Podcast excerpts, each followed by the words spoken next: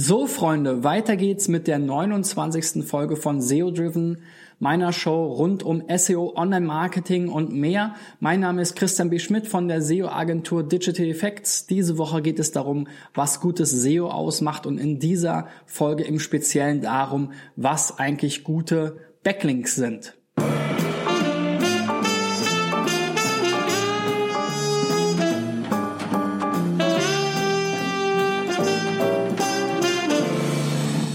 Und um das Thema Backlinks ranken sich ja viele Mythen im äh, Bereich SEO.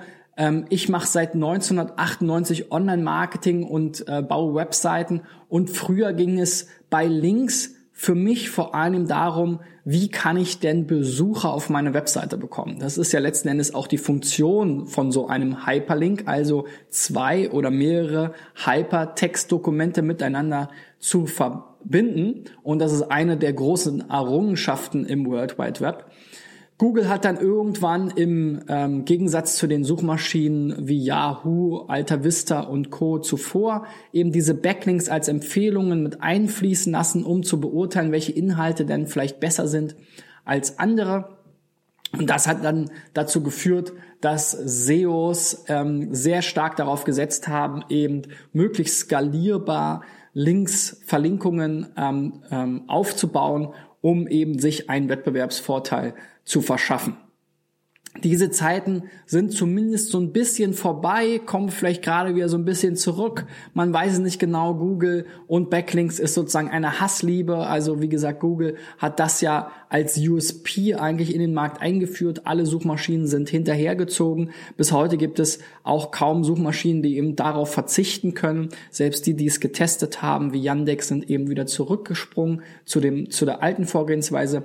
Wenngleich natürlich die Gewichtung und das, die Wichtigkeit von Backlinks in der Summe der immer stetig weiter wachsenden Bewertungskriterien äh, natürlicherweise abnimmt, ist es trotzdem so, dass auch Google ähm, noch heute sagt, dass eben Backlinks und Content die beiden wichtigsten Bewertungskriterien Gruppen sind. Und wenn man sich da mal so die bekannten äh, Faktoren anschaut, machen die auch einen großen Teil aus ähm, zumindest von der Anzahl her. Die genaue Gewichtung kennen wir natürlich nicht. Aber was auf jeden Fall heute nicht mehr zu empfehlen ist, wenn man langfristig eine Marke und eine Domain aufbauen will, ist eben der skalierte Linkaufbau durch zum Beispiel künstlich dafür generierte ähm, Blocknetzwerke oder eben Linkwheels ähm, genauso eben so das klassisch, der klassische Linkkauf, wo man eben von Vermarktern aus Listen eben Links zu festen Preisen akquirieren kann. Und das kann natürlich dann auch jeder andere, der das entsprechende Geld hat. Das sind beides so Vorgehensweisen, die in der letzten, in den letzten Jahren natürlich ähm, sehr viel Wohlstand in der SEO-Szene produziert haben, weil es relativ, wenn man technisch ein bisschen begabt war, ähm, einfach war, solche äh, Websites aufzuziehen, davon Tausende ähm, zu betreiben und dann eben diese äh, einfach mit billigen Texten immer wieder zu befüllen oder mit Pressemitteilungen und dann immer mal wieder einen Link da drunter einzubauen, den man dann eben entsprechend verkauft hat an den Höchstbietenden. Ähm, das hat aber eben Google relativ gut mittlerweile im Griff. Äh, sie haben viele dieser Netzwerke auch manuell aussortiert, auch Deutsche namentlich genannt bei diesen Aktionen. Ähm, der Pinguin ähm, Algorithmus ist ja nun auch schon in der, weiß ich nicht, dutzendfachen ähm, Iteration, ist mittlerweile live. Also sobald Google einen neuen Link entdeckt, behaupten sie oder haben sie den Anspruch, diesen dann eben gleich in die Bewertung ähm, schnell einfließen zu lassen. Es gibt also nicht mehr irgendwie alle paar Monate oder zuletzt alle paar Jahre ähm, mal ein Update, wo dann der komplette Linkgraph sozusagen neu ausgewertet wurde, sondern das soll jetzt viel, viel schneller gehen. Das bietet natürlich auch ein bisschen wieder die Möglichkeit, stärker an die Grenzen ranzugehen und diese auszutesten und dann im Prinzip die Links auch schnell wieder abzubauen. Aber da muss man natürlich sehr vorsichtig mit sein. Ähm, generell bei der Beurteilung von Links, und das ist was, was mir auch immer wieder aufstößt, ist, dass man natürlich gewisse SEO-Faktoren, also wie ist eine Sichtbarkeit von einer URL oder von einer Domain, von der man gerne den Link hätte, wie ist vielleicht ein Power Trust Wert, was sozusagen von den Link Research Tools so ein bisschen der PageRank Ersatz ist. Ähm, wie sind verschiedene andere ähm, Werte aus Tools zu dieser ähm, Domain oder zu dieser URL. Das sind für mich heute nur noch gewisse Hygienefaktoren. Also ich will natürlich ausschließen, dass ich jetzt schlechte Links aufbaue, denn die gibt es ja mittlerweile eben auch. Also wenn die URL oder die Domain komplett nicht mehr bei Google indexiert ist, dann sollte ich davon vielleicht besser die Finger lassen wenn ich vielleicht da sehe, dass die Domain äh, kürzlich oder in der Vergangenheit Abstrafungen bekommen hat, vielleicht erst recht auch im Zusammenhang mit Penguin-Updates, ähm, dann sollte ich davon die Finger lassen.